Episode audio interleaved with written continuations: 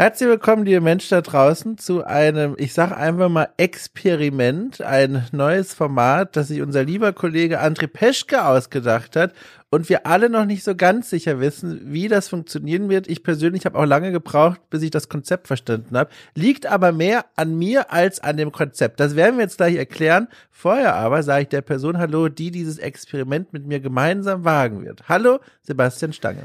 Hallo Dom Schott, ich hoffe, uns wird kein Unheil zuteil in dieser Folge.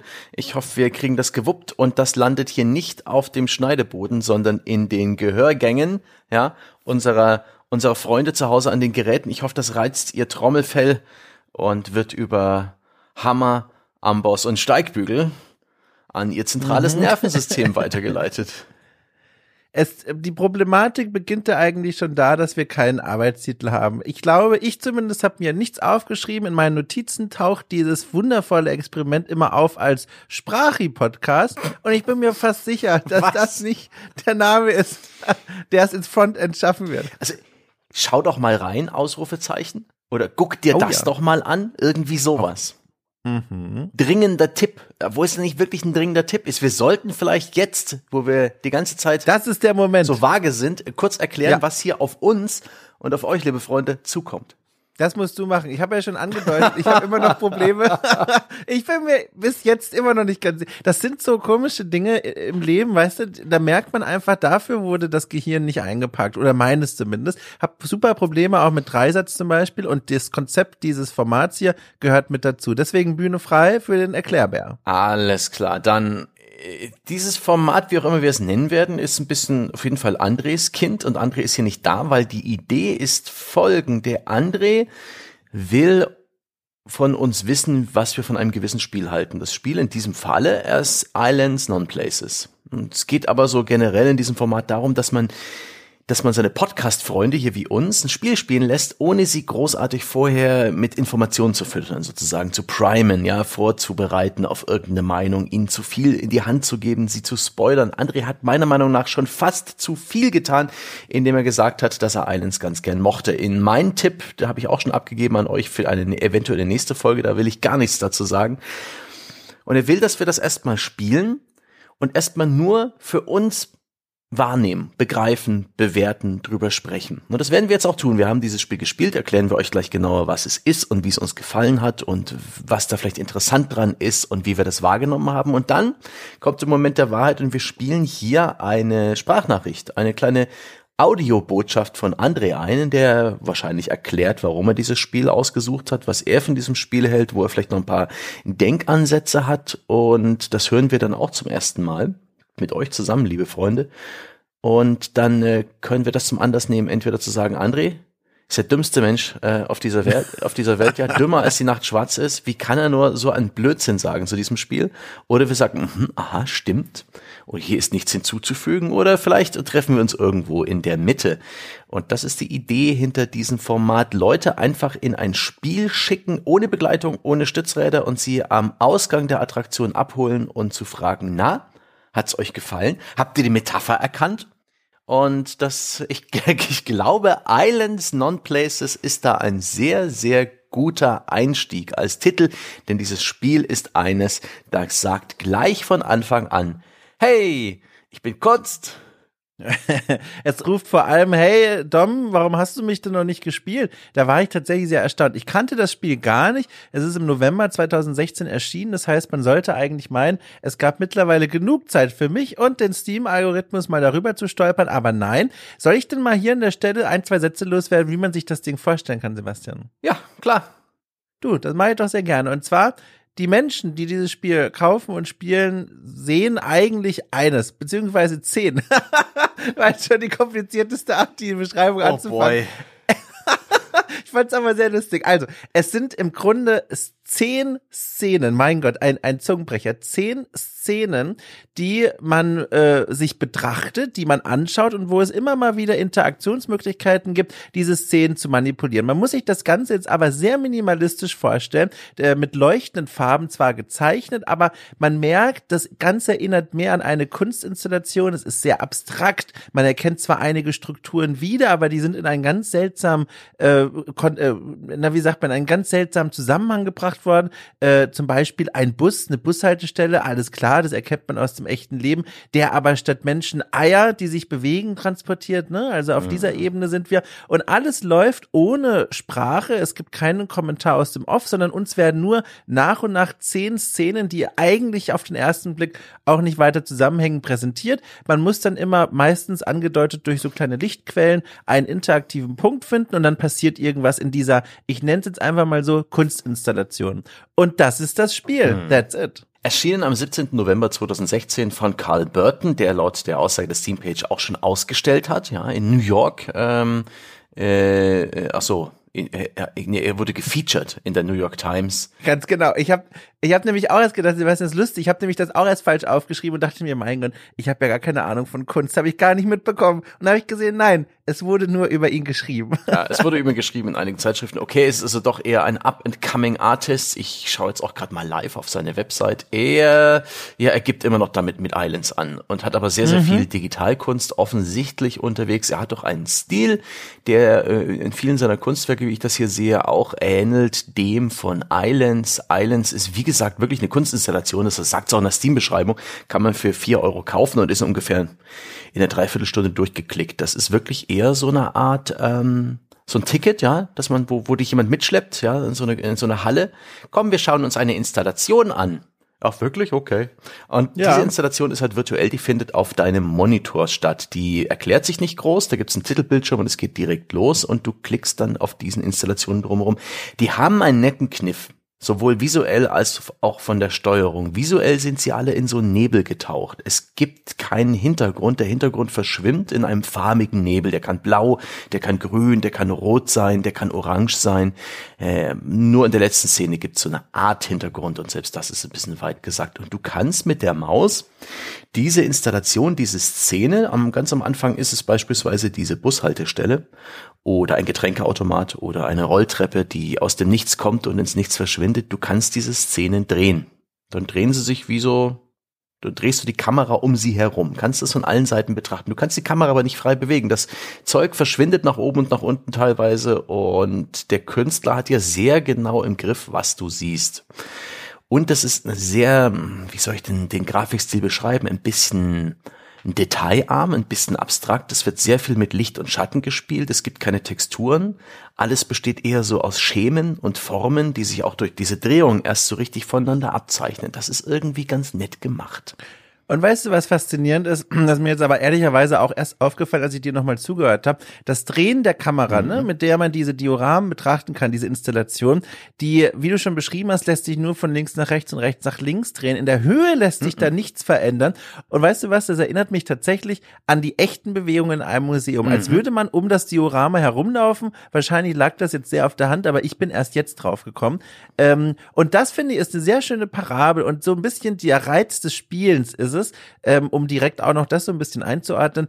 Es geht nicht unbedingt darum, wirklich Rätsel zu lösen nee, und Skripts anzustellen. Ganz genau. Es ist eigentlich geht es nur darum, irgendwann den richtigen äh, Klickpunkt zu finden und der ist mhm. immer durch ein Licht irgendwie angedeutet. Es geht vielmehr darum, sich so ein bisschen ich sag mal, inspirieren zu lassen, mal dieser Kunst hinzugeben und zu gucken, ob die was mit allem macht. Und jetzt, Sebastian, bevor wir über das Spiel sprechen, wollte ich dich im Vorfeld nochmal fragen, bist du eigentlich ein Kunstinstallationsmensch? Weil ich glaube, ob man so eine Grundlage mitbringt, so ein Grundinteresse, das ist durchaus, glaube ich, entscheidend, wie man dieses Spiel dann genießen kann. Hm. Ich bin nicht der große Kunstkonsument, Connoisseur oder Genießer. Es gibt selten den Fall, dass ich zum Beispiel, wenn ich eine Stadt besuche, den Weg in ein Museum antrete. Weder moderne noch klassische Kunst ist etwas, das ich suche. Hin und wieder läuft sie mir aber vor die Flinte, im Rahmen beispielsweise äh, von irgendwelchen Kurzfilmen, Online-Kunstprojekten, Spielen wie diesen oder auch zum Beispiel dem ganz hervorragenden Sommerfest der Akademie der Künste in Nürnberg. Äh, wird dann mhm. schon, wenn diese Folge irgendwann erschienen seid, passiert sein. Da freue ich mich schon drauf. Das ist jetzt hier vom Aufnahmezeitpunkt zwei Tage entfernt. Die feiern immer ein rauschendes Sommerfest und da kannst du in all diesen Bungalows, aus denen diese Akademie besteht, all die Kunstwerke anschauen, die der aktuelle Jahrgang fertig gezimmert hat. Teilweise auch mit nervösen Studenten, die daneben stehen und voll stolz oder halt irgendwie nervös sind, weil jetzt plötzlich die ganze, ganze Stadt vorbeikommt und ihre Kunstwerke anschaut. Da sind Gemälde dabei, da sind Collagen dabei, da ist Digitales dabei, da sind auch Installationen dabei.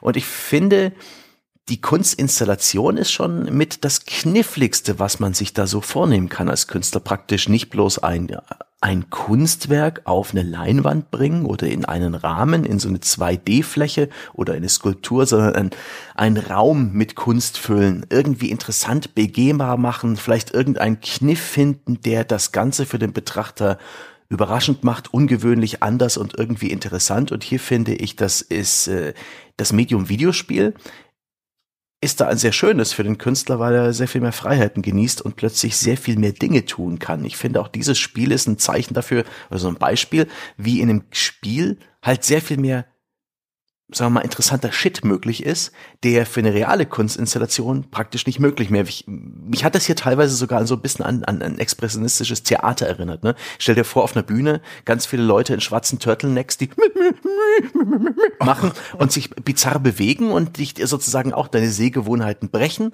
Ja? So ähnlich empfand ich einige Szenen in, in diesem Spiel. Äh, ja, also ich, äh, ich muss sagen, mir fiel es schwer, äh, einen Zugang zu finden, weil ich eben auch Schwierigkeit habe, zu moderner Kunst mhm. Zugang zu finden, vor allem zu Kunstinstallationen. Ich liebe Museen und, und vor allem da auch Ausstellungen, die sich entweder drehen, ne, um so antike Kunst in Anführungszeichen, aber auch alles, was so bis zur Romantik geht und Barock und so, das ist alles cool. Gemälde könnte ich mich drin verlieren, Porträts und so weiter. Aber sobald es dann modern wird, sobald äh, ein Farbklecks auf der weißen Leinwand ist oder 28 Schulstühle aneinander geklebt und aufgetürmt wurden, stehe ich davor und, und suche nach der Tür, wie ich da reinfinde, aber ich entdecke die Tür einfach nicht. Ich komme nicht ran, äh, intellektuell, was weiß ich, keine Ahnung.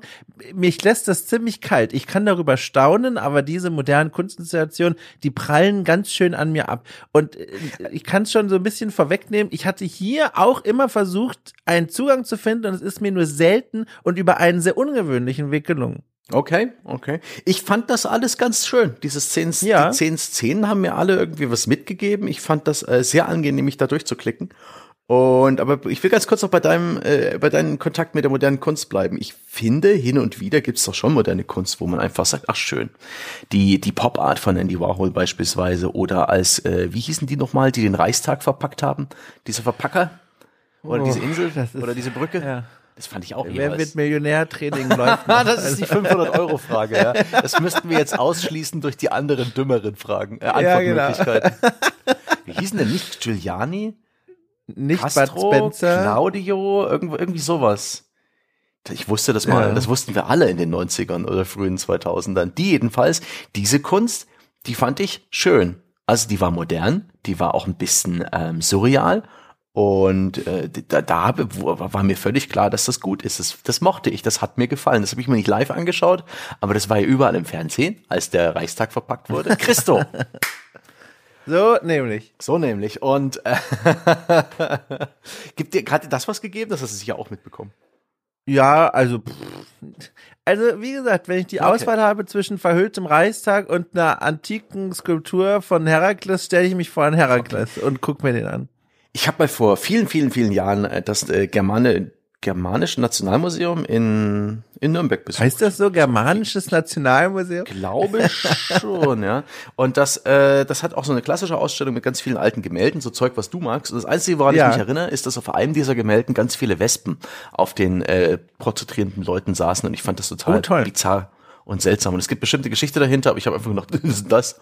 Das ist ja komisch und bin wieder gegangen. Also ich finde keinen Zugang zu dem alten Scheiß, zumindest nicht oft. Wobei, das hat ja dann schon was mit dir gemacht. Ne? Das ist ja auch eine Reaktion, ja. aber hier saß ich ja wirklich davor und habe immer so ein bisschen äh, geguckt und geschaut, ja, wie, was, was mache ich denn damit? Und wie gesagt, es gibt ein Element, das diese Szenen miteinander verbindet. Und ich weiß nicht, ob wir jetzt schon drüber sprechen sollten oder nee. erstmal vielleicht ein paar Szenen vorstellen sollten. Ich wüsste, ich bin auch gespannt, was du da für ein Element entdeckt hast. Fangen wir doch ja. mal mit den eingangs genannten Bushaltestelle an.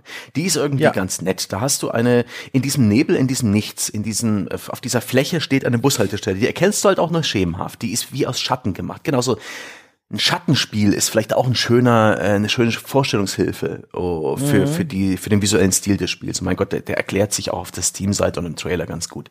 Und da rotierst du rings um diese Bushaltestelle und da ist nichts, bis du dann eben die Leuchtreklame anklickst, die auch nur aus einer leuchtenden, neonfarbenen Fläche besteht. Und dann hörst du es. Und ich hatte in dem Moment auch die Kamera gerade richtig gedreht, da kam nicht aus der Tiefe dieses Nebels plötzlich ein Bus gefahren. Das Spiel sagt auch ganz am Anfang, bitte setz den Kopfhörer auf. Hast du das gemacht? Äh, Kopfhörer, ich habe mir einen Tee geholt, daran sollte es nicht scheitern. Ich habe meinen Monkey Island Ambient Soundtrack ausgemacht, der seit acht Stunden bei der Arbeit lief. Ich war richtig vorbereitet, aber es klappte nicht. Oh Gott, okay, oh Gott. Na, na? Du bringst mich gerade wieder voll aus der Spur. Dann kommt ja. ja dieser Bus aus der Tiefe gefahren, auch ganz abst äh, nicht abstrakt gestaltet, aber relativ simpel gestaltet. Ein großer Kasten, aber eindeutig als Bus zu erkennen. Ähm, praktisch auch schwarz oder dunkel, ohne Struktur, ohne Fahrer, aber kommt rausgefahren. Die Soundkulisse ist auch stets präsent. Es gibt stets eine Art mhm. Hintergrundgeräusch, ein, ein, Murmeln, ein Rauschen. In dem Fall ist es, glaube ich, in der Szene so dieses Grundrauschen einer Stadt, und das Motorengeräusch des Busses auch mit, mit, mit Stereo-Effekten kommt dann so an. Das ist eigentlich eine ganz eindrucksvolle Szene. Und dann äh, ist dieser Bus, steht dann vor der Bushaltestelle und du kannst um diese Szene weiter ringsrum kreisen und ich glaube, du musst die Tür oder die Lichter des Busses anklicken, bis die Tür aufgeht und eine ganze Gruppe Eier wie eine Gruppe Schulkinder äh, aus diesem Bus rausschwebt. Und das finde ich auch eine schöne Analogie, die zumindest hat sich mir irgendwie gebracht, dass das praktisch ein Schulbus ist weil da mhm. nämlich lauter Vogelkinder oder Babys drin sind. Und die sind dann allesamt, haben sich in dieser Bushaltestelle platziert und dann verschwindet der Bus. Und zwar nicht auf die offensichtliche Art und Weise, so wie er gekommen ist. Er fährt nicht ins Nichts, sondern er versinkt einfach wie mit einer Art Fahrstuhl im Boden, wo du dann auch, wenn du die Kamera rotierst, siehst, dass diese Fläche in Wirklichkeit völlig unterhöhlt ist. Siehst dann überall so Stützpfeiler, aber gibt's gibt auch keine Auskunft und keine Erklärung darüber. Es ist einfach ein bisschen surreal. Es bricht mit deinen Gewohnheiten und Erwartungen. Sowohl die Eier als auch die Tatsache, dass der Bus dann eben einen Abflug nach unten macht. Und genauso ist es dann die, die, das Ende dieser Szene, dass du dann, ich glaube, auch nochmal auf die Leuchtreklame klickst und so und dann schließt sich diese Bushaltestelle zu einer Art Käfig und ein rotes, warmes Licht geht an und ent, erklärt sozusagen, dass diese Bushaltestelle jetzt eine Art äh, Brutkasten für diese Eier geworden ist. Ende der Szene. Nice. Mhm. Ich fand das nice. Das war meine Lieblingsszene tatsächlich. Danach wurde es immer schlechter. Schlechter. also ja? für, für mich persönlich ja. Ähm, es gibt nämlich zwei Dinge, die ich an dieser Szene ganz besonders mochte. Ähm, zum einen der dieser extrem pessimistisch-dystopische Grundton. Die haben auch die anderen Szenen so ein. Was waren daran pessimistisch? Na, also ich finde, es hatte eine sehr beklemmende Stimmung, die da äh, geherrscht hat, als diese Eier aus diesem Bus rausgegangen sind, sich dann da stapelten auch in diesem Brutkasten. Da war ja kein mhm. Abstand zwischen, es war ja ein Stapel. Und dann leuchtet dieses roten. Das hatte dieses, dieses typische Heizlampengeräusch, mhm. so und das Sehr wirkte nicht. Imitiert. Danke. Und es wirkte nicht wie ein schöner Akt der Natur, sondern es war künstlich industriell dystopisch. Und das war das eine. Und zum anderen ähm, fand ich das ganz toll. Ich hatte nämlich auch die Kamera gerade versehentlich zufällig auf der Straße liegen, sage ich mal, dass der Bus durch die Kamera durchfuhr, mhm. als er ankam. Und dann konnte man, ob es jetzt ein Glitch ist oder nicht, kann ich jetzt gar nicht sagen, oder ob das auch gewollt ist, man konnte in den Bus kurz reinschauen, mhm. dadurch, dass ich die Kamera quasi im Bus hatte und er durchfahren musste. Und da bildete ich mir ein, äh, irgendwas noch leuchten gesehen zu haben, was dann später nicht mehr in der Szene zu sehen ist. Und dann dachte ich mir, ach, ist das hier so eine Kunstinstallation, wo du auch einfach Dinge verpassen kannst, wenn du nicht zum richtigen Zeitpunkt äh, zum richtigen Ort schaust? Und das reizt mich ja schon sehr. Und die beiden Dinge, die haben mich da sehr hm. fasziniert an dieser ersten Szene. Ich glaube, der zweite Beobachtung war dann wahrscheinlich schon eher ein Grafikglitch. Das ist kein Puzzlespiel. Ja. Das hat ja keine Geheimnisse. Es ist auch nicht so, dass man Rätsel lösen muss. Es, es gibt eine Szene, die, die wird abgespielt, die ist auch immer gleich. Und immer wenn sie praktisch einen Punkt gefunden hat, wo du gerne noch mal was tun darfst, dann blinken irgendwelche Lichter und es gibt auch teilweise Soundhinweise, die dich dazu bringen, auf diese Lichter zu klicken oder auf irgendwas anderes und dann geht die Szene weiter. Du hast ein bisschen Freiheit, was du in welcher Reihenfolge anklickst, aber das war's auch schon. Das ist schon ja. eher eine ganz, ganz simple, in leicht interaktive Kunstinstallation. Ähm, ich weiß nicht, ob das auf mich düster und dystopisch gewirkt hat. Ich fand das vielleicht eher äh, minimalistisch, ein bisschen melancholisch auf jeden Fall. Oh, melancholisch. Ein bisschen ähm, urban, um schon mal einen der Mhm. roten Fäden zu nennen, die sich durch dieses Spiel ziehen. Ich würde aber erst gern später drüber reden. Lass uns doch mal zu ein paar anderen Szenen kommen. Wir müssen ja vielleicht nicht alle zehn Szenen hier beschreiben.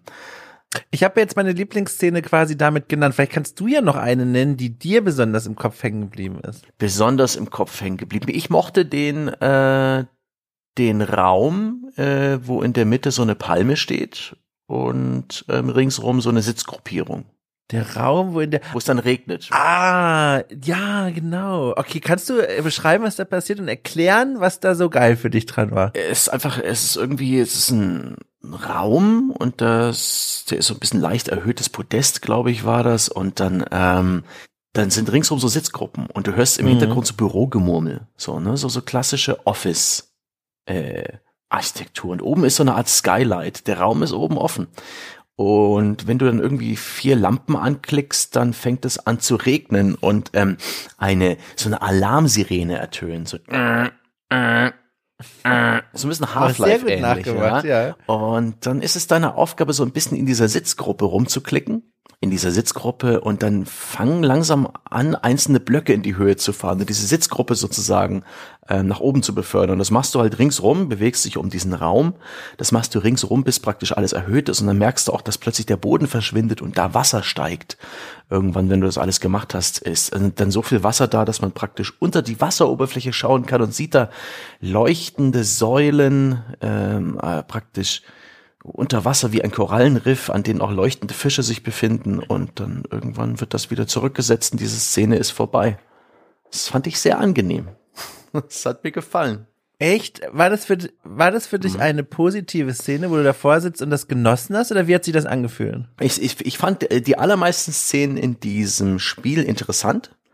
Und es war mit Überraschung verbunden, wie funktioniert das? Ja, der Kühlschrank, aus dem die, die Flaschen rausschweben, die, die vier Geldautomaten, wo einer kaputt ist und ein anderer Geldautomat trennt sein, äh, sein Bedienfeld, das dahin schwebt, mit einem Schweif aus Geld und spült ihn dann voller Geld und wird in einen, in einer, äh, in einer Spindel unter dieser ganzen Automateninstallation sortiert. Solche Sachen, ähm, die, der Brunnen, der defekt ist und dann von seltsamen äh, Mechaniken in, in die Höhe gezogen wird und der dann unten drunter eine, eine ganz seltsame Welt offenbart, wo der Wasserdruck herkommt. Das Spiel hat mich immer wieder überrascht mit der Art und Weise, wie die Objekte darin funktionieren. Das ist, es bricht die ganze Zeit mit deiner Erwartung. Das finde ich sehr schön.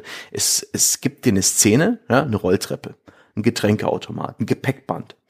Und dann passieren da Dinge, die nicht normal sind, die du nicht erwartest. Ähm, surrealer Shit, der aber irgendwie kreativ und verspielt ist und irgendwie, ich finde, was Positives hat, weil der Autor, der Künstler hat sich hier irgendwas einfallen lassen. Ähm, was Kreatives, irgendwas äh, Pfiffiges. Pfiffig ist ein schönes Wort. Ein bisschen ostdeutsch, aber pfiffig, ne? Auch clever gemacht.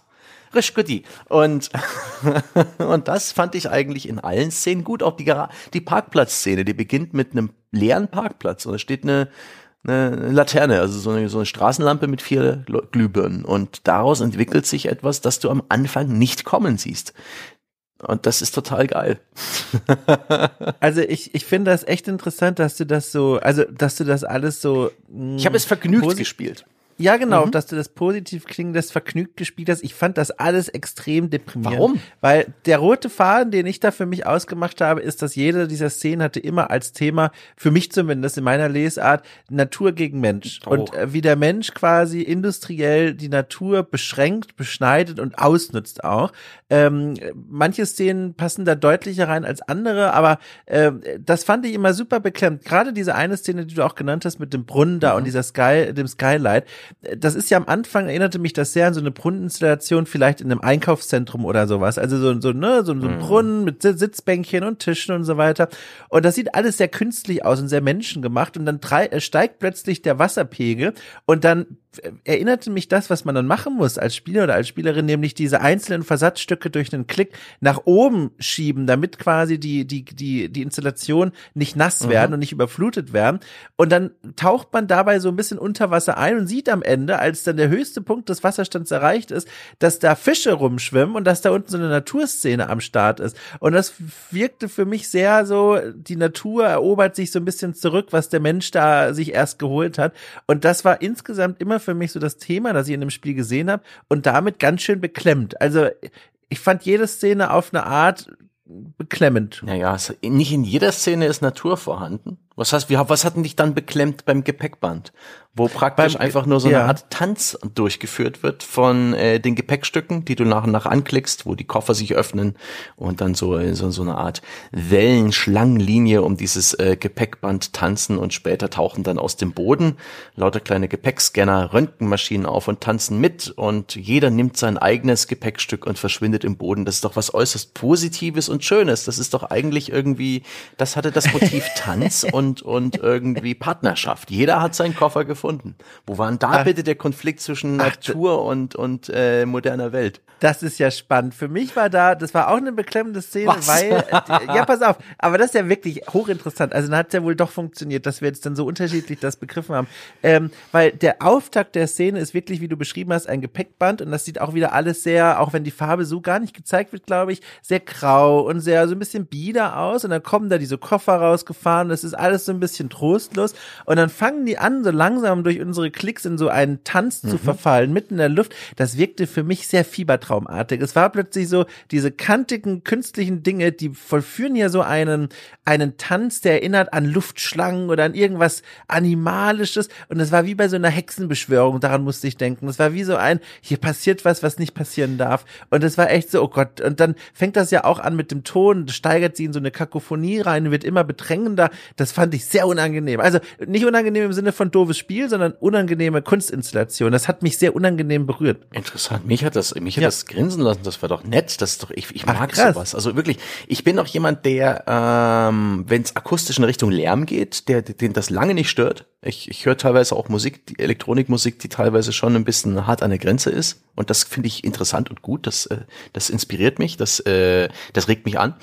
Ähm, und ich, ich konnte hier dann schon eher, also es ist, für mich hat dieses Spiel vor allen Dingen dadurch, dass es äh, immer etwas getan hat, was ich nicht habe kommen sehen. Ja, das sind so eine andere mhm. Büroszene, auch Sitzgruppe und irgendwie eine Palme, dass äh, das Spiel äh, dann eben daraus besteht, dass man irgendwie auf den Deckenventilator klickt, der dann irgendwie nach unten fährt, den Baum in die Hand nimmt und die ganze Szene nach oben zieht, so dass das Wurzelwerk sich entpuppt und da irgendeine Metapher geschaffen wird äh, zum Internet, wo dann eben auf äh, kleine Wurzelknollen anklickst und währenddessen kommen so Modem-Übertragungsgeräusche und blinkende Lichter flackern auf. Das ist einfach, ein, einfach nett, ungewohnt. Damit rechnest du nicht, wenn du mit dieser Büroszene anfängst. Und das ist wirklich, du hast nie eine Ahnung, wo es hingeht. Ja, die Rolltreppenszene beginnt. Ja?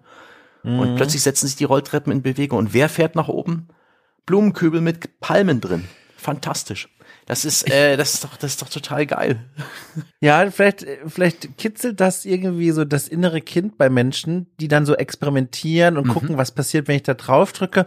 Aber was mich dann da so ein bisschen jetzt davon abhält, das Spiel jetzt als was für mich total gelungenes zu beschreiben ist, ich habe nicht das Gefühl, dass ich am Ende eine Botschaft so richtig mitbekommen habe. Das ist es so. Hat denn also, Kunst eine Botschaft? Na, also zumindest man kann ja was von sich so mitnehmen. Mhm. Äh, also ich denke dann zum Beispiel an Inside, übrigens ein Spiel, das mich hier deutlich immer wieder dran erinnert hat, an dieses, ne, ja. an dieses Abenteuerspiel. Ganz dolle.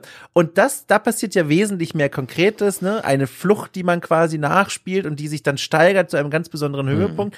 Und da, da passiert was, was, was ich als für mich wirklich also ganz äh, also als eine vielschichtige Kunst beschreiben würde, die ganz viel mit mir anstellt, am Ende dann gerade mhm. in dem mhm. Spiel. Und hier war es so, ich war auch immer wieder überrascht, was da alles in der Szene passiert. Und oft habe ich damit, äh, eigentlich immer habe ich damit nicht gerechnet, was auf dem Bildschirm passiert. Aber dann saß ich doch davon und dachte mir, ja, aber ich habe hier keinen Stoff zum Nachdenken mhm. bekommen irgendwie. Das hat mir gefehlt. Was ist denn so, also, also was würdest du so zusammenfassend sagen zu diesem Spiel, was es so als, als roten Faden vielleicht hat, als zentrale Botschaft, als zentrales Thema vielleicht? Weil ich finde, es muss, man muss nicht immer allem eine Botschaft zu, zu interpretieren. Kann man, aber ich finde, in dem Fall ist es vielleicht auch ein bisschen zu viel des Guten.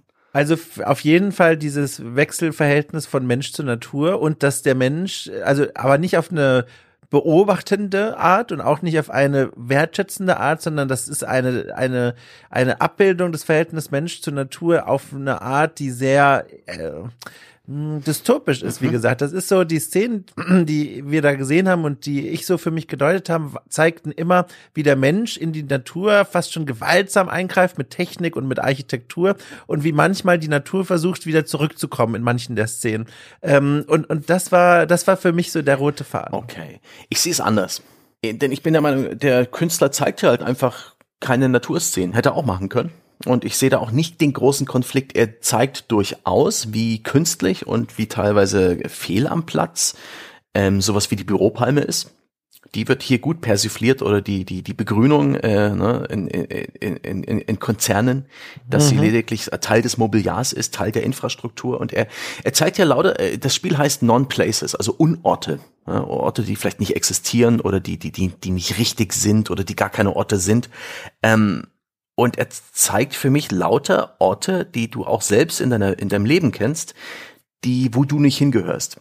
Das sind alles äh, Szenen, Bushaltestelle, ähm, Rolltreppe, Gepäckband, irgendwelche Parkplätze, irgendwelche Sitzgruppen, irgendwelche Kühlschrankautomaten oder Geldautomaten. Das sind alles Orte, an denen du manchmal vorbeigehst, aber die, die gehören dir nicht. Die sind nicht privat, die haben keinen persönlichen Touch. Die hat sich niemand eingerichtet. Hier fühlt sich niemand wohl. Hier fühlt sich niemand zu Hause. Diese Orte existieren als Infrastruktur, als Transitorte. Sie sind zweckmäßig. Sie sind komplett anonym. Sie sind beliebig. Sie sehen auf der ganzen Welt gleich aus. Natürlich hier und da Unterschiede, aber das sind diese Orte, die du einfach nur benutzt, über die du nicht nachdenkst. Und ich finde, der Künstler nimmt sich diese Orte und präsentiert hier irgendwas Überraschendes, was Magisches, was Kreatives. Es ist eine kleine Spinnerei, was vielleicht in diesen Orten verborgen ist. Welche Geheimnisse sie bergen oder was da vielleicht noch sein könnte. So interpretiere ich das. Und das finde ich eigentlich eine sehr schöne, positive Interpretation, dass der Künstler sich hier sozusagen lauter beliebige Sachen, so ein Funkmast, ja, ein mhm. Funkmast, äh, wo einfach Antennen nur draufhängen. Dinge, die über die einfach nicht nachdenkst und die auch für dich nichts bergen, wo es eigentlich in der, das weißt du, wo es keine Magie gibt, wo es keine Geschichte dahinter gibt. Das ist einfach Infrastruktur, die hingestellt wird und er findet da kreative, überraschende, magische kleine Momente. Und das fand ich sehr schön. Hm, also ich habe die Non-Places für mich immer so übersetzt als unmögliche Orte. Also Orte, die so. Auch so, ja, das kann man auch so machen, ne? Gar nicht funktionieren können. Vielleicht so Traumorte, Albtraumorte bei mir dann vielleicht, weil ich denke mir, also beim Getränkespender, also im Großraumbüro ist das schon ein Ort, wo sozialer High, High Noon stattfindet, ne? Oder mhm. auf dem Parkplatz finden ja auch Szenen statt äh, der Gemeinschaft. Ich weiß nicht. Aber ich, ich. Auf dem Parkplatz? Naja, hast du dich schon mal versucht, beim Einparken mit Leuten auseinanderzusetzen? Ich bin jetzt Autofahrer seit kurzem. ich habe jetzt hier Carsharing angefangen und da gibt's schon durchaus Konflikte auf den Park äh, Streifen. Okay. Nee, so, so bereinigt von Kontext und, und, und, und auch Menschen und so weiter sind diese, sind ja auch leere Orte, ja, das ist diese, das so wirklich so ein, ein leeres Büro, ähm, ein leerer Parkplatz, äh, auch wirklich ohne Hintergrund. Das hat ja schon irgendwie was. Ich finde das auch ja. irgendwie stimmungsvoll. Das geht so in diese Richtung, Spiele wie Stanley Parable, vielleicht sogar Half-Life oder ähm, Control, finde ich, das ist auch sehr geil, weil die finden alle mhm. in diesen, in diesen Konzern, äh, Umgebungen statt, die so unpersönlich sind, die zwar irgendwie so, oder Hotelzimmer sind auch ganz wunderbare Non-Places für mich, weil da wird irgendwie, hat ein Unternehmen versucht, irgendwas einzurichten, wo du dich als Mensch wohlfühlst, aber ohne dass es im geringsten persönlich ist. Die, die, äh, die Bilder, die zum Beispiel in Hotels an der Wand hängen, sind stets absolut generisch und so, so gewählt, dass sie niemandem wehtun. Das ist auch keine Kunst, das ist, äh, weiß ich nicht, das ist irgendwie ein, ein Fließbandprodukt, das aber den Eindruck erwecken soll, irgendwie von Kunst und Heimlichkeit. Das finde ich irgendwie ich, ich finde solche Orte interessant, ja. Auch so, so, ich war auch in meinem Leben öfters mal so in sogenannten Boutique-Hotels, wo die Zimmer halt alle irgendwelchen Themen folgen. Ich war in Köln schon mal, war das denn in Düsseldorf, als ich Ubisoft besucht habe, in so einem kleineren Hotel im Afrika-Zimmer. Ja. Ich glaube, die hatten äh, ihre Zimmer alle in verschiedenen Länderthemen aufgemacht. Und selbst das, ja, selbst das war irgendwie ein Gimmick, selbst das war nicht heimelig, es war kreativ und clever eingerichtet, aber ich fühlte mich auch wie in so einer Installation. Ähm, und auch eine, eine die Wartebereiche, Hotellobbys, äh, Wartebereiche von Konzernen, Hotellobbys, das sind alles so, die, die, sind so zusammengestellt mit bequemen Möbeln, mit so Couchtischen, auf denen gerne auch so Bücher liegen äh, so, so Bildbände und sowas, die komplett generisch sind, wo du reinschaust und du hast den Eindruck, okay, das sind alles Stockbilder. Ja? Und das finde ich so geil. Ich finde diese Orte richtig gruselig teilweise, aber auch so auf eine heimelige Art und Weise. Wohligen Grusel empfinde ich an all diesen öffentlichen, unpersönlichen Non-Places. Und das hat dieses Spiel ganz wunderbar konterkariert. Ich hätte nicht gedacht, dass André dieses Spiel gefällt, ehrlich gesagt. Sehr gut, wir sollten jetzt auch mal in die Richtung André Peschke gehen, der jetzt ja. gleich eine Botschaft für uns hat. Ich kann mir, also das Ding ist, äh, ein kleiner Disclaimer, der hat mich auch daran erinnert, der André, dass er schon mal über dieses Spiel gesprochen hat in einer Folge. Aber warum? Das ist das Format, wo äh, einer oder mehrere so ihre kleineren Spiele beichten, die keinen eigenen Podcast hergeben. Ich habe nicht die geringste Erinnerung, was er zu diesem Spiel sagte, aber er hat auch ähm, vorab noch gesagt, dass er es gerne mag. Und ich, ähm, ich denke mal, André hat das einfach irgendwann mal mitbekommen, dass es dieses Spiel gibt. Es gab ja auch einen kleinen Buzz wahrscheinlich rings um das Spiel damals. Ähm, und ähm, Gott, es dürfte schon viele Jahre her sein, dass er darüber gesprochen hat, ähm, wenn es 2016 rauskam. Und ich, es ist halt in seiner Länge mit einer Dreiviertelstunde. Und wenn man äh, die Muße mitbringt, sich auf sowas einzulassen, äh, für ihn sicher ähnlich als wie ein Gang ins Museum. Ich halte auch den André für jemanden, der der auch eher kunstinteressiert ist. Das ist jetzt eine Vermutung, aber ich glaube, das ist einer, der durchaus mal in ein Museum mit moderner Kunst gehen kann und da einen guten Tag hat. Ich glaube auch, aber ich hätte gedacht, dass er ein bisschen mehr, so wie ich auch, Konkretes braucht, an dem er sich festhalten kann und nicht so was Vages wie die Installation hier. Ich denke dann nämlich daran, dass er ja schon häufiger gesagt hat, dass ihm Journey sehr gut gefallen hat. Auch das ist ja ein Spiel, das durch Metaphern spricht, aber man macht da auch was sehr Konkretes. Man begibt sie auf eine Reise.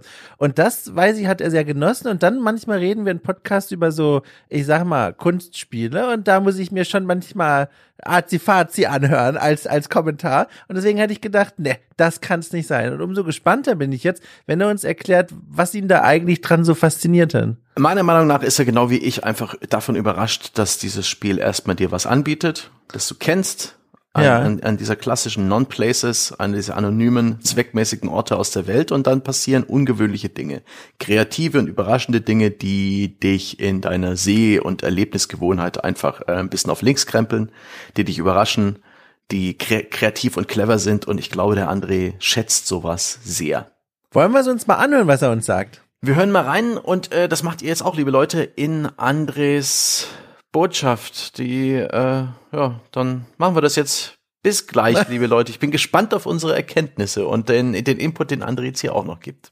So, hallo Dom, hallo Sebastian, äh, willkommen liebe Hörer. Hier ist der Vergangenheits-André und ich erkläre, warum ich gefragt habe, wie findet ihr eigentlich Islands Non-Places? Das ist jetzt ungefähr der fünfte Anlauf und ich versuche unter fünf Minuten zu bleiben oder gerade so zumindest. Also los geht's. Äh, der Grund, warum wir dieses Format überhaupt machen, ist Islands Non-Places. Ich habe das vor Ewigkeiten bei Aber Warum besprochen und dann blieb es mir immer wieder im Kopf und ich hatte ganz viele Gedanken zu dem Spiel und mich hat total interessiert, würde es jemand anderem auch so gehen, wenn er dieses Spiel spielen würde. Und das ist sozusagen das Experiment, das wir jetzt hier veranstalten, ohne dass ich jetzt von Anfang an bei dieser Diskussion irgendwie teilnehme und dann direkt meine Interpretationen in den Raum werfe und dadurch vielleicht die Diskussion und Gedanken in eine Richtung treibe, wo sie normalerweise gar nicht hingekommen wären.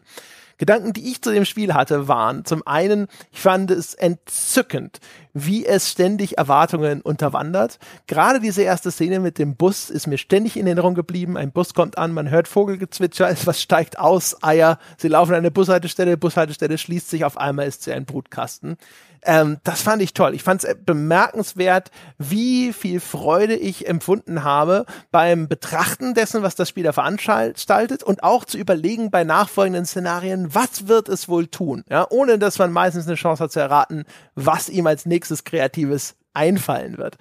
Ähm, dann das, das nächste war, es ist ja eines dieser Spiele, wo man jetzt diese unsägliche Diskussion führen könnte, ist es überhaupt ein Spiel? Ne? Und wer sich damit wohl erfüllt, kann ja auch interaktive Experience dazu sagen, das ist ja wurscht.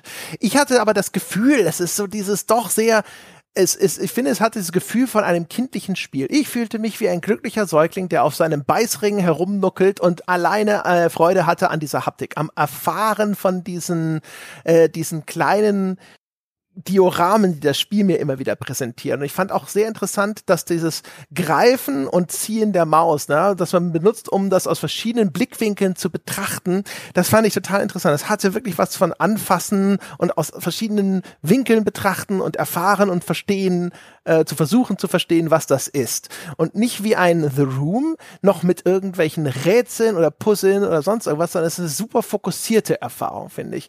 Ähm, die, die komplett das Allermeiste ausblendet. Man muss nominell natürlich noch die richtigen Knöpfchen in der richtigen Reihenfolge drücken, um von einem Schauplatz zum nächsten zu kommen. Aber ansonsten finde ich, man ist extrem fokussiert auf die Erfahrung des Betrachtens, was für mich das so im Nachgang, ich habe das Gefühl, dass das die Immersion erhöht hat.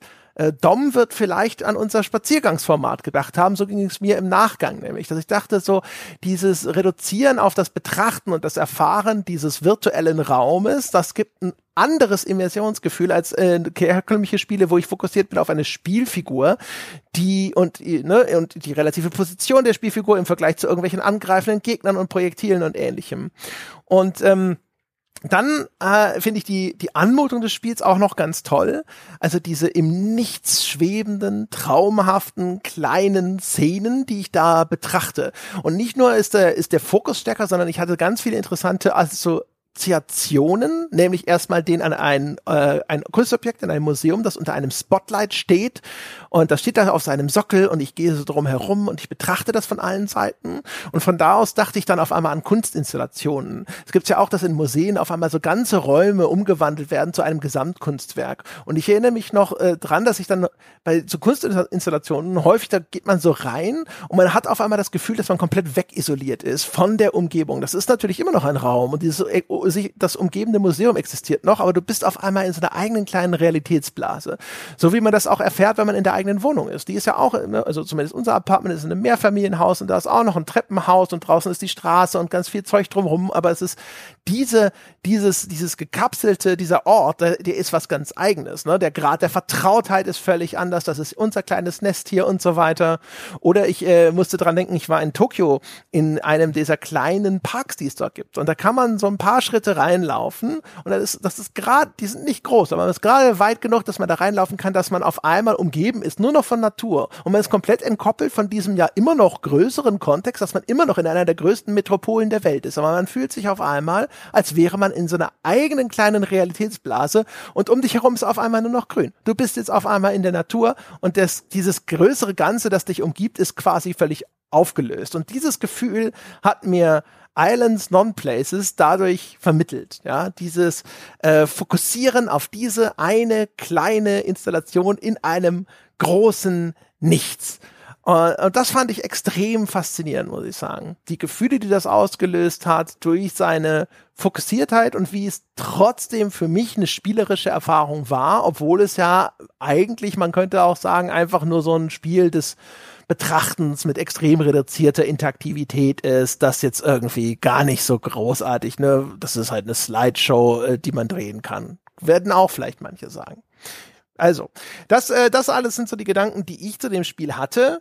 Und ähm, ich, wie gesagt, mich hat enorm interessiert, äh, wie wirkt das Ding auf andere Menschen und Gottlob habe ich euch die sich das angeschaut haben. Und ich bin sehr gespannt, was ihr sagt. Ich sage Danke an euch zwei, dass ihr es euch angeschaut habt. Ich danke euch da draußen fürs Zuhören. Und jetzt bin ich zwar über der Zeit, aber damit auch fertig. Dankeschön. So. Ah, ich habe recht gehabt. Siehst du mal, ich habe gewonnen. es gibt kein. Jetzt fängt der schon wieder an mit den Punkten. Entschuldigung. Entschuldigung. Also ich, ich, ich höre André zu und kann total nachvollziehen, was er sagt. Ihr seid ja wirklich sehr nah mhm. beieinander. Auch diese Schlagworte, ne? Das Gefühl, Dinge anfassen zu können, wie ein Säugling, experimentieren zu können, haptisch sich im Raum zu bewegen Ich verstehe das alles, aber ich habe beim Zuhören nochmal drüber nachgedacht, warum bin ich davon nicht so erleuchtet und ich glaube, es, es kommt immer wieder darauf zurück, mir ist das eine Spur einfach zu abstrakt, also zu, das beginnt direkt, also oft schon in der Szene, die mir zu surreal erscheint, um damit abheben zu können. Ich weiß nicht, ich, mir fehlt der Zugang. Ich will mitfliegen, aber Mhm. ich kann nicht. Schön, nee, ich bin, ich bin da mitgeflickt, ich habe oft genickt, als ich jetzt zugehört habe und auch gegrinst und auch ein paar, paar, paar schöne Sachen hat auch André erzählt, eben, eben mit dieser Haptik, mit diesem Anfassen wie ein kleines Kind und ähm, das mit der Maus. Ich habe das, nee, das habe ich jetzt nicht so nachvollziehen können, weil es eben auch nicht so ein Diorama ist, in dem man rumklickt, das die ganze Zeit auf dich reagiert. Ich fand die Analogie, die du gebracht hast mit dem Museumsbesucher, der drum rumläuft, sehr gut und auch diese, die die Anmerkung von André, dass es so in Richtung eine, eines isolierten Raumes geht, vielleicht einer, Mhm. einer, eines Raumes in einem Museum, den du betrittst, und der ist komplett einer Kunstinstallation gewidmet. Das ist eben auch so etwas. Und das finde ich ist eben auch die große Chance von Spielen wie diesen. Und ich kann mir vorstellen, dass sowas in Virtual Reality noch mal viel besser funktioniert und, und, und noch viel krassere Möglichkeiten hat. Vielleicht schon ein bisschen zu viel des Guten, je nachdem, welche Art Kunst man da betrachtet, weil man sich dann wirklich in, in so einen traumhaften Raum begibt. Ich bereue sehr, sehr, sehr in meinem Leben, als ich äh, 2019, war das 19 oder 20, als Covid gerade frisch losging, war ich aus reinem Zufall in, in Japan unterwegs, äh, beim Beginn der Pandemie. Das war ein, ein sehr spannender, eindrucksvoller Urlaub und das äh, lief auch alles gut und so weiter. Aber aufgrund der Pandemie, auf des, aufgrund des Pandemiebeginns, damals lag ja dieses Kreuzfahrtschiff da auch irgendwo in Japan äh, äh, vor Anker, wo das alles noch so ein bisschen, wo die Menschheit noch gedacht hat, hm, okay, na hoffentlich, na hoffentlich ist es bald vorbei. und da hat jedenfalls ein ein Termin meiner Reise ist, hat sich da in der Luft aufgelöst und zwar das Team Labs Borderless. Das ist eine sehr, sehr bekannte Kunstinstallation in Japan. Ich weiß nicht, ob es sie auch in anderen Städten gibt. In Tokio jedenfalls ist das eine Reihe von Räumen die eben komplett digitalen Installationen gewidmet sind. Da ist sehr viel mit, ähm, mit leuchtenden äh, Formen und Farben, sehr viel mit ähm, Videoleinwänden und Räume, die dich komplett umfüllen, umhüllen und die auch auf dich reagieren, auf deine Bewegung beispielsweise und sowas und die total bunt und surreal sind. Und das James May in Japan auf Amazon Prime hat das auch gezeigt, hat mich da drauf gebracht. Es ist auch so ein Ort, der von Instagram äh, Influencer und Co. versaut ist. Ich hätte davor einfach unter der Woche mal ganz früh am Morgen hinzugehen und das hat leider nicht geklappt. Auf sowas stehe ich eben voll. Und das hat so ein bisschen, das Spiel auch so ein bisschen mein Bedürfnis nach sowas befriedigt. Sehr schön. Ich habe in Weimar im irgendeinem Museum für moderne Kunst mal gesehen, wie eine Frau eine Videokassette gegessen hat. Äh, äh, das war das ist, ist hängen geblieben. das war quasi, also das war quasi ein Exponat, wenn man so möchte. Und sie hat sich dabei gefilmt und das Video konnte man sich quasi anschauen, wie sie ein Video zubereitet und ist der komplette Prozess, also vom Kochen bis zum Verspeisen ohne Schnitt. Äh, das war schon übel. Also Es, Ja. es gibt die Sorte Kunst, wo ich mir auch manchmal denke, das ist jetzt Verlegenheit des Studenten, der verzweifelt ist, weil jetzt muss er irgendwas abgeben und er braucht diesen fucking Abschluss und dann, okay, ich esse eine Videokassette. Das ist auch so, eine, so ein schmaler Grad. Ich glaube, es ist äh, auch im, in, in der Welt der Kunst, gerade wenn sie ein bisschen expressionistisch und ein bisschen, ein bisschen surreal ist, da wird ganz viel an die Wand geworfen und geguckt, was kleben bleibt beim Publikum. Es ist äh, überhaupt auch, wie der Kunstmarkt funktioniert und so weiter, im, im, im Sinne von Geldwäsche für Reiche und, und Steuervorteile, das ist ja was ganz anderes. Aber Kunst ist ja, ha- ha- hat seinen, äh, seinen Platz im Leben. Es ist so wichtig, dass äh, ab und zu mal ein Künstler um die Ecke kommt, der etwas zeigt, dass eine Seite in dir anschlägt, in dir anschlägt, die du noch gar nicht kanntest, dass diese Seite gibt und dass sie angeschlagen werden kann und das ist ganz wunderbar und magisch. Und nur ist in dem Fall äh, ein Akkord gespielt worden, den auf dem Banjo Dom Shot geht das nicht, ne? Ja, das nicht, aber ich habe dafür dir beim Spielen zugehört und äh, fand Beim das umso Spielen? schöner, weil, ja, aber, äh, beim Spielen, beim Banjo-Spielen. Ach so. Ja, Metapher weitergemacht. oh, nee, äh, ohne Witz, ich fand das ja auch toll, weil ich ja dann jetzt hier gemerkt habe, dir und andere gefällt das ja wirklich auch, auch hörbar gut. Und dann sich darüber auszutauschen, auch die unterschiedlichen Lesarten eigentlich schon, das ist ja schon wieder spannend. Das macht es für mich auch schon wieder interessant. Aber beim Spielen selbst war ich so ein bisschen, dafür habe ich mir jetzt einen Tee gemacht. Naja, also. Echt? Ja. André hat, ja André hatte noch ein paar Conversation Pieces, einen Spickzettel für uns vorbereitet, wo er noch so ein paar Fragen für uns hat. Die müssen wir jetzt nicht eins zu eins abklappern. Ja. Aber sehr schön fand ich, dass er eben äh, auch nochmal angesprochen hat, dass dieses äh, die Beobachterperspektive im Spiel, also in, in, in diesem in dieser interaktiven Experience, wie er zugibt, dass man das, das muss man nicht dringend als Spiel bezeichnen, finde ich jetzt auch als es ist kein Videospiel, es ist äh, eine Kunstinstallation auf deinem Monitor. Punkt. Und ähm, er hat ja auch äh, gemeint, dass eben diese, das Fehlen einer Spielfigur, eines Avatars und so weiter viel mehr den Fokus auf Betrachten lenkt. Und das habe ich, das, das stimmt schon, das ist gut. Und vor allem auch der, der Stil des Spiels, weil es dir sehr viel vorenthält, weil die Objekte in diesem Spiel nicht texturiert sind, weil sie praktisch wie Schattenschemen äh, hinter diesem nebelig farbigen Hintergrund hervortreten, weil du eigentlich weniger siehst, als du eigentlich willst. Irgendwie enthält dir das Spiel Details komplett vor und es gibt dir lediglich Formen, an denen du dich äh, entlanghangeln kannst. Und diese Formen funktionieren teilweise erst richtig und ent, ent- enthüllen sich dir so richtig, wenn du währenddessen die Kamera drehst, weil du dann so ein bisschen sehen kannst, äh, wie sich das in der Tiefe so verschiebt. In der Brunnenszene, wo dann eben die Kamera ganz nach unten fährt, wo der Brunnen aus dem Boden gehoben wird und dann schon so fast organische Strukturen da unten warten, hatte ich echt so meine Probleme zu erkennen, was ist denn das? Kann man hier vielleicht was rauslesen? Ist hier vielleicht irgendwo eine Figur versteckt oder sowas? Das fand ich auch ganz interessant, auch wenn sich mir da keine Antwort offenbart hat.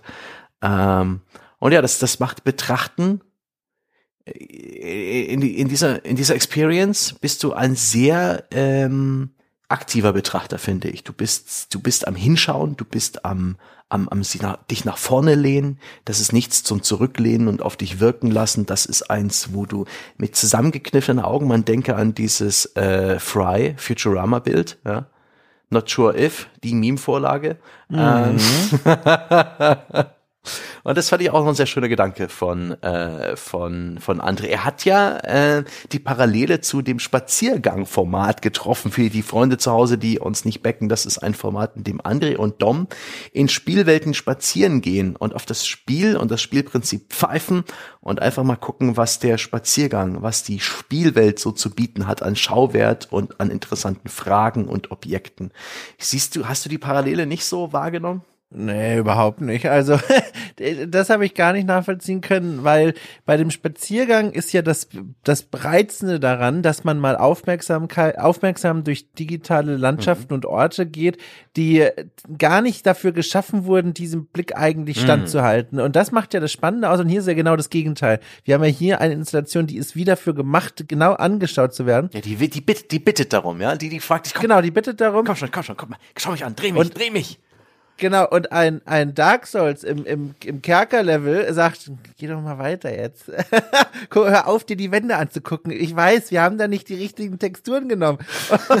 und das ist halt, das ist, äh, das ist ja eher so ein Detektivformat. Ähm, aber ich sehe trotzdem auch, wo er herkommt und was er damit will, weil wenn das für mich funktioniert hätte, hätte ich, glaube ich, auch eher die Parallele zum Spaziergang dann irgendwie finden können. Aber wie gesagt, ich komme wieder zum selben Punkt. Ich habe drauf geschaut, das war mir eine Spur zu abstrakt, damit das was mit mir machen kann. Okay, okay, okay. Also kannst du auch nicht, also was, was André gesagt hat und was auch ich ein bisschen äh, widerspiegelt, dieses Glücksgefühl, da wird von Glücksgefühl gesprochen, wenn das Spiel seine Erwartungen bricht. Nee, ich war eher am Ende des Spiels ähm, niedergeschlagen. Nee, Niedergeschlagen. niedergeschlagen, weil die Bilder, wie gesagt, waren welche, die fand ich belastend. Das waren alles dystopische Szenen für Nein, mich. ich ich habe mich schlecht gefühlt. Ich habe mich, ich habe mich schlecht gefühlt, aber hab, wusste nicht warum.